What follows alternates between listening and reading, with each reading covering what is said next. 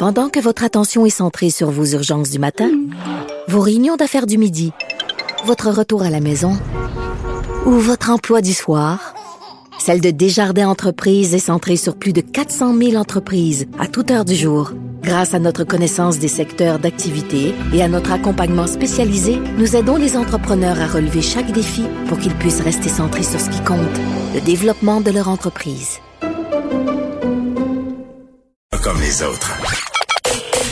Joignez-vous à la discussion. Appelez ou textez le 187 Cube Radio 1877 827 2346. Bon, en cette journée internationale des droits des femmes, les groupes d'opposition la Fédération des maisons d'hébergement pour femmes demandent au gouvernement Legault d'agir dans le dossier des féminicides. On est avec Christine Labrie, qui est députée solidaire, porte-parole du deuxième groupe d'opposition en matière de conditions féminines et de sport et de loisirs. Madame Labrie, bonjour. Bonjour. Bon, euh, euh, tristement, je veux rappeler qu'on a eu cinq féminicides euh, qui impliquaient des situations de violence conjugale en moins d'un mois, le gouvernement Legault qui a été, à mon sens, et c'est moi qui le dis, très lent à réagir, très lent à se prononcer. Monsieur Legault, qui en a parlé lors de son dernier point de presse sur l'assouplissement des mesures sanitaires jeudi, je pense que c'était jeudi passé. puis on, y reviendra un peu plus tard avec Catherine Etier, qui est porte-parole des maisons d'hébergement sur la sortie de Monsieur Legault. là, Madame Labrie, dites-moi concrètement, qu'est-ce que vous aimeriez voir être mis en place rapidement par rapport au féminicide? Très concrètement, ce qu'on souhaite, c'est de pouvoir répondre aux appels à l'aide des femmes qui vivent de la violence et qui veulent s'en sortir. On sait qu'il y a plusieurs milliers de femmes à chaque année qui contactent une maison d'hébergement et qui ne peuvent pas avoir de l'aide au moment où elles appellent. Hmm. Et donc, euh, ce qu'il faut faire, c'est créer davantage de places, créer davantage de maisons pour que dans toutes les régions, il puisse y avoir une place pour ces femmes-là. Ben oui, puis moi, je parlais avec Isabelle Charret vendredi, euh, notamment sur les fonds qui euh, ont été distribués aux différentes maisons d'hébergement, aux différentes ressources. Et je lui demandais, mais pourquoi ces fonds-là sont pas rendus dans plusieurs maisons d'hébergement, semblent dormir dans les coffres de différents on n'a pas vraiment de réponse à nous fournir du côté du gouvernement Legault par rapport à tout ça. On se montre sensible, on dit que ça suit son cours, mais concrètement, sur le terrain, l'argent n'est pas encore là. C'est vrai que l'argent n'est pas là, mais l'argent qui avait été prévu dans le dernier budget, il ne servait pas non plus à créer des nouvelles places. C'est ça, c'est à peine assez. Oui, c'était de l'argent pour consolider les services existants. Hmm. Euh, donc, euh, c'était clair, on le savait l'année dernière, là, au budget de 2020, que ce serait pas possible d'ajouter aucune nouvelle place avec ces fonds-là. Euh, donc, les, les, demandes restent les mêmes que celles des dernières années. On a besoin de pouvoir accueillir davantage de femmes.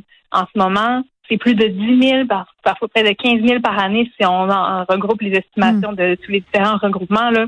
Euh, 15 000 femmes chaque année qui ne peuvent pas avoir de l'aide au moment où elles en ont besoin. Ce sont des femmes qui sont en danger. Quand on appelle SOS violence conjugale, c'est pas parce qu'on s'est juste chicané avec son conjoint, là. C'est parce qu'on est en danger parce qu'on est rendu loin aussi dans le processus. Tu sais, parfois pour prendre ces décisions-là, d'appeler justement, de prendre le téléphone ou de texter ou d'envoyer un message euh, sur Facebook, c'est parce qu'il se passe, on a peur. Tu sais, c'est ça aussi là. Effectivement, il y a de la peur, euh, des peurs qui, qui, qui, sont très réelles. Ces femmes-là reçoivent euh, des menaces. Ces femmes-là peuvent avoir vécu des tentatives de meurtre. Euh, ces femmes-là vivent toutes sortes de formes de violence. Elles se sentent prises au piège.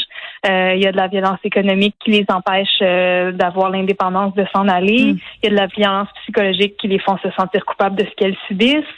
Ça les empêche d'aller chercher de l'aide. Mm. et on sait que ce qui s'en vient devant nous, c'est terrifiant parce que dans les derniers mois, énormément de victimes de violence n'ont pas euh, pris la décision de quitter un conjoint violent ou, un foyer dangereux pour elles parce que, en raison de la pandémie, ça leur semblait pas le bon moment. On sait que les taux d'une occupation euh, des logements sont très bas, euh, donc c'est difficile de trouver un logement abordable en ce moment. Euh, ça, ça, fait en sorte que les femmes en ce moment, elles ont étiré l'élastique là vraiment longtemps. Et puis euh, quand ça va se déconfiner, on, on risque d'en voir beaucoup qui vont décider de quitter ces ben, Oui, puis là, il y a plusieurs affaires euh, dans ce que vous dites, Madame Labrie, là, notamment les maisons d'hébergement qui ont fait des sorties combinées avec le Frappru la semaine passée pour obtenir des logements sociaux. Ça, c'est une chose, une chose dont on a cruellement besoin.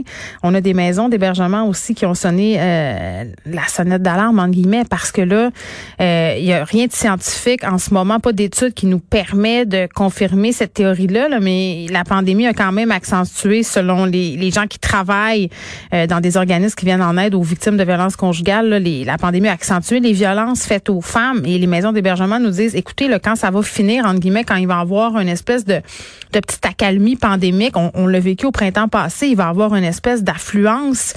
Euh, ça va prendre du temps là, avant euh, de pouvoir causer tous ces mots-là qui ont été vraiment exacerbés par la COVID-19. Oui, puis effectivement, c'est pas documenté avec des études, mais c'est ce que les intervenants voient sur le terrain. On a aussi des gens qui sont dans le droit de la famille qui, nous disent anticiper une vague importante de séparation. On sait que la violence, euh, souvent, elle s'accentue en contexte de séparation et après la séparation. Euh, donc, euh, c'est quelque chose de très inquiétant qu'on a devant nous en ce moment. Puis nos ressources, elles ne sont déjà pas adéquates pour répondre à la demande en ce mm. moment.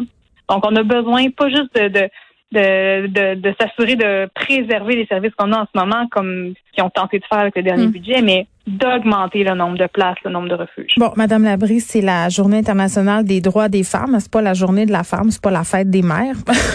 mais il y a beaucoup de gens qui remettent en question euh, cette journée-là. Je fais des blagues, là, mais, mais à quoi elle sert cette journée-là, selon vous? Ben pour moi, elle sert à, mettre le spotlight sur toutes les inégalités qu'il y a encore entre les hommes et les femmes. On, on, l'a vu, la pandémie nous a aidé à le faire pendant toute la dernière année, je vous dirais, parce qu'évidemment, ça a mis en lumière euh, d'importants écarts euh, au niveau de la charge mentale, du salaire. Euh, les impacts économiques ont été beaucoup plus importants sur les femmes dans cette pandémie-là. Euh, mais le, le, le, 8 mars en, en, général nous sert à pouvoir parler de, de ces enjeux-là, à avoir davantage de tribunes pour pouvoir exposer les problèmes qu'on vit, puis euh, demander aussi aux décideurs de, de, rendre des comptes sur ce qui est fait pour aider. Il faudrait aussi en parler le reste de l'année. Ben moi, je pense qu'on devrait en parler. Euh, on devrait en parler tous les jours. On ben devrait systématiser les analyses différenciées selon les sexes. Ça, c'est une bonne pratique de gestion des fonds publics, de faire une analyse différenciée selon les sexes de ce qu'on veut mettre en place comme gouvernement. C'est très rarement. Vous voulez dire les effets des politiques sur euh, les iniquités que vivent les femmes? Exactement. Puis quand on parle d'ADS+, ben on parle pas seulement d'iniquité envers les femmes, mais toutes les autres formes euh, de discrimination. Euh, des discriminations, oui, c'est ça. C'est un outil de gestion des fonds publics qu'on n'utilise pas. En ce moment, ça n'a pas été utilisé pour la réforme de la CNSSP, c'est pas utilisé pour la réforme de l'UVAC. Euh, ça n'a pas été utilisé pour le plan de relance. Euh, continuellement, on n'utilise pas cet outil-là, donc on, on, ne se donne pas les moyens en ce moment là, du côté de la CAC de euh, réduire les inégalités entre les hommes et les femmes. Puis même l'équité salariale, c'est pas atteint. Donc, euh, c'est sûr que ça, c'est un, élément qui joue sur euh, l'ensemble des autres euh, hmm. inégalités. Madame Labré, on va changer de sujet pour parler d'un dossier dont vous êtes aussi en charge chez Québec solidaire, la question du sport, notamment chez les jeunes. Il y a eu une grosse manifestation hier à Québec. 20 000 personnes y ont participé selon les organisateurs. Est-ce que vous étiez là? Non, j'étais, je suis à Sherbrooke en ce moment. Est-ce, est-ce qu'il y a des représentants de Québec solidaire qui se sont pointés à cette manifestation-là?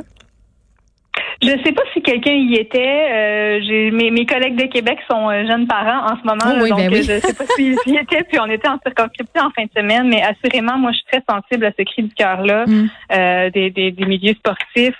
Euh, on, on, a beaucoup de mal à comprendre pourquoi euh, ce serait pas possible de redémarrer certaines activités, en particulier en zone orange. Euh, moi, je suis pas capable d'expliquer à des jeunes qui me demandent mais comment ça se fait que comment ça se fait que les Canadiens jouent puis que moi je peux pas jouer ben, ça c'est vrai. Moyens sécuritaires. Oh oui, on, S'il y en a des moyens sécuritaires qu'on peut mettre en place, mais ben, pourquoi on, on les met pas en place aussi dans ce paramètre C'est c'est quelque, chose que je m'explique pas. En même temps, moi, j'avais un certain malaise de voir des groupes d'opposition se présenter à une manifestation où on manifestait contre une mesure sanitaire où il y avait aussi beaucoup de personnes qui nient la pandémie, euh, qui trouvent que le gouvernement va trop loin, qui trouvent que le gouvernement prend en otage la population. Je sais pas, j'étais comme dubitative. Ben moi, je, je pense qu'on a besoin des mesures sanitaires qui sont en place en ce moment. Euh, je ne les conteste pas, mais il y a une chose qui est certaine, c'est que là, il y a encore du mur à mur, du mur à mur euh, au niveau des sports. Le plan de déconfinement pour les sports, ils ont dit qu'ils s'en venaient, euh, mais c'est difficile de comprendre pourquoi en zone orange puis en zone rouge, il n'y a pas une plus grosse différence que ça. je, je, moi, je j'ai vu les fédérations sportives se mettre au travail euh, avec acharnement là, dans les derniers mois pour élaborer des mm. plans, euh, à faire approuver des mesures sécuritaires là, adaptées à chacun de ces sports-là. Donc, je m'attendrais à ce que dans leur plan de, déconfinement qui s'en vient, on puisse mettre en œuvre ces plans-là en zone orange. C'est difficile d'expliquer qu'on ne fasse pas jusqu'à maintenant. On aura peut-être des annonces demain, qui sait, on ne sait pas. Christine Labrie, merci. Christine Labrie qui est députée solidaire de Sherbrooke, porte-parole du deuxième groupe d'opposition en matière de conditions féminines et de sport et loisirs. On se parlait évidemment euh, dans le cadre de la Journée internationale des droits des femmes. Je vous rappelle qu'on a eu cinq féminicides euh, qui ont été commis dans un contexte de violence conjugale euh, dans le dernier mois. C'est quand même énorme. Puis ça, c'est arrivé dans la foulée ou le devoir, dans le cadre de sa vigile sur la violence conjugale, recensé huit euh, meurtres conjugaux seulement au Québec. En 2020, on est seulement le 8 mars, on en a déjà cinq. C'est quand même assez préoccupant. Moi, j'aurais voulu euh, entendre un gouvernement, euh, oui, prendre position, mais j'aurais voulu avoir des actions plus concrètes. Je vous rappelle, tantôt, on sera avec Catherine Etty qui a fait un statut Facebook qui a été republié euh, par un autre média, par Urbania, où elle critique en quelque sorte les mots qu'a utilisé euh, François Legault pour parler de la violence conjugale, parler de la virilité, entre autres. Euh, essayer d'envoyer un message aux hommes. Elle n'a pas trouvé ça très, très heureux. C'est quand même un point de vue intéressant. Elle va être plus tard avec nous à l'émission.